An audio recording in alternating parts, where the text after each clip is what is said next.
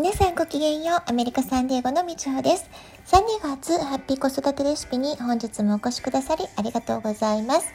みんな違ってみんないい。ママが笑顔なら子供も笑顔。子育てで悩んでいることの解決のヒントが聞けてほっとする。子育てがちょっと楽しく思えてきた。聞いてくださっているあなたが少しでもそんな気持ちになってくれたら嬉しいなと思いながら毎日配信をしております。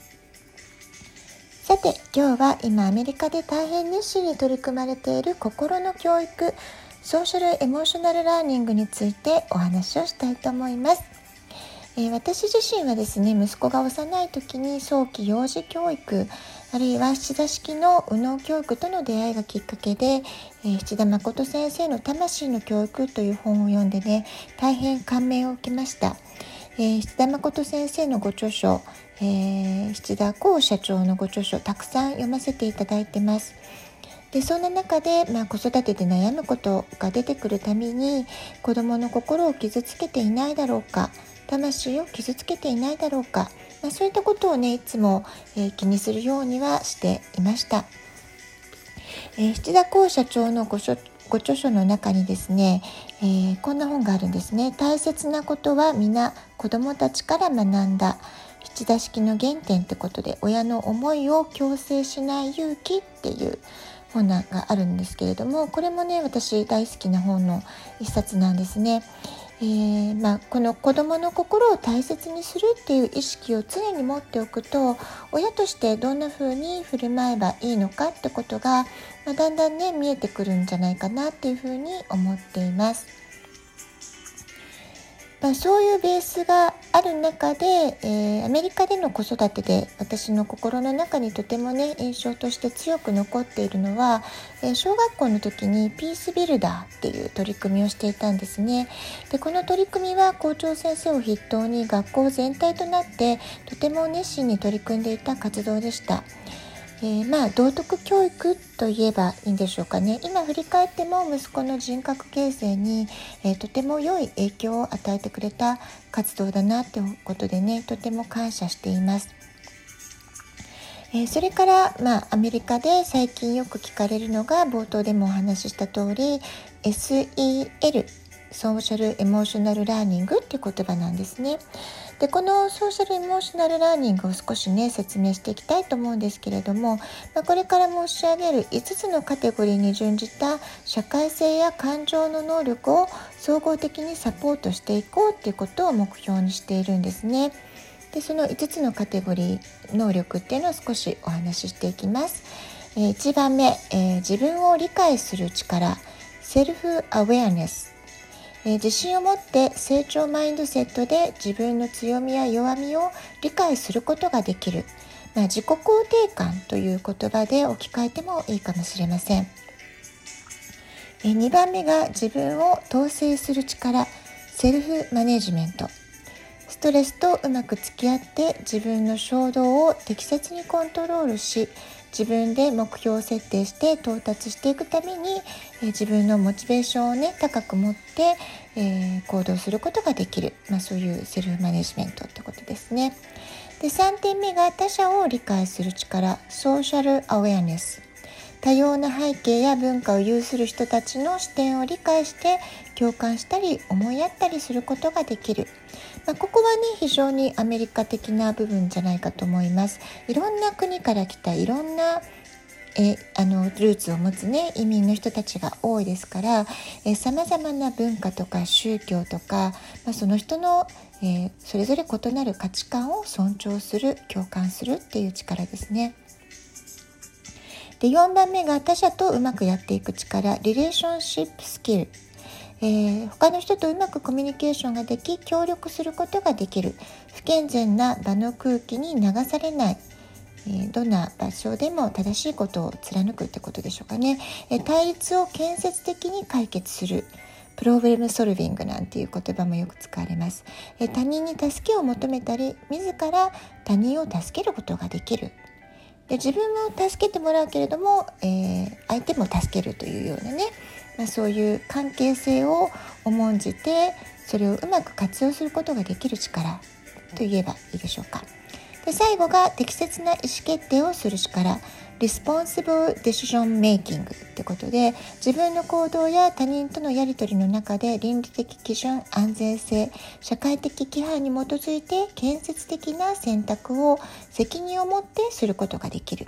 まあ、この5つのね力をえきちんと能力として伸ばすことができるかってことを大切に考えられてるんですね。でもともとある学校の教育プログラムに SEL この5つの要素を取り入れて生徒たちが日々の学校生活の中で効果的に社会性や感情の能力を身につけることができるように、まあ、そういったことを先生方学校側はサポートするっていうことなんですね。でこうした考え方は下誠先生が随分前から提唱されていた魂の教育と、えー、相通ずるものがあるなっていうふうに私は感じました。子どもを学業面だけではなくて個性とか感情価値観交友関係など、まあ、いろんなね多面的な要素全体を見て全人格教育で育てていくっていう考え方なんですね。でこの考え方を用いると心が育っていると学業や他のパフォーマンスはおのずと自然な結果としてついてくるそういう考え方をしています。昨日もラジオトークでお話しした通り私も、えー、自分の子育てで心と体の健康を考える上で睡眠を大切にするとか子どもの心の声に耳を傾けることを大切にするってことはね、まあ、こうした考えに共鳴共感したからっていうことがあります。例えば心に不安や心配恐れを抱いていたら良い学習はできません。また友達と喧嘩したり失恋したりとか、まあ、そういった時にも集中はできませんよね。あるいは熱があったり病気の時には学習より必要なことはまず休養です。現在アメリカの教育現場ではソーシャルエモーショナルラーニングが大きなトレンドの一つになっていてこの社会性や感情の学習とても重要視されているんですね。で先日息子が友達を連れてきた時に共通の友人の話になりソーシャルスキルの有無についていろいろディスカッションをしていました息子が通うハイスクールでもこの SEL の取り組みをかなり熱心にしていますまあその成果もあってか今年は生徒たちにとって困難や試練を感じることが大変多い1年だったと思うんですけれども学校の調査によると7割の生徒が学校やコミュニティとのつながりを感じていると答えています。それから8割の生徒が困っている人のために自分が考えることを、えー、考えて、えー、行動してるという回答だったそうです。心の状態感情が安定しているということはこんな時期だからこそとても大切なことですよね。感情レベルがネガティブに振り切れてしまうと自殺とかうつ病のリスクが高まってしまいます人は一人では生きていくことができません様々な人たちと関わりそうした交流の中で自分や相手の感情を理解することによってライフスキルを磨いていき社会の中での自分の役割居場所を見つけていくのではないでしょうか。この SEL というプログラムが生徒たちの社会性の発達を助け、えー、感情コントロールを教えていくことで、えー、副次的な効果として問題行動が減ったり、えー、生徒の学力が大幅に上がったりという結果が出ているそうです。110回19回のラジオトーク、えー、SQ 社会性を高めようというところでもお話をしたんですけれども高度情報化社会と呼ばれる今の時代そして、えー、この先ですね形あるもの目に見えるものではなく目に見えないものとかえー、形にならないもの個性とかそういったことが大切にな価値観となってくる新しい風の時代がやってきます。まあ、そのね新しい時代を生きていくためには相手の気持ちに共感できる力傾聴力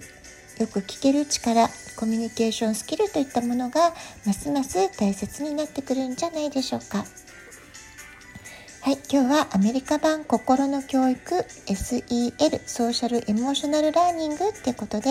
えー、ご紹介してまいりました。ラジオトークアプリインストールしておきますとスマホからいつでも簡単に聞くことができます。アプリの下の方のボタンが2つ質問を送るギフトを送るどちらからでもメッセージを送ることができます。ラジオトークを聞いての感想、質問、子育てのご相談、皆さんの体験談もお便りお待ちしておりますね。では、今日はこの辺で今日も素敵なお時間をお過ごしください。ごきげんよう、みちおでした。さようなら。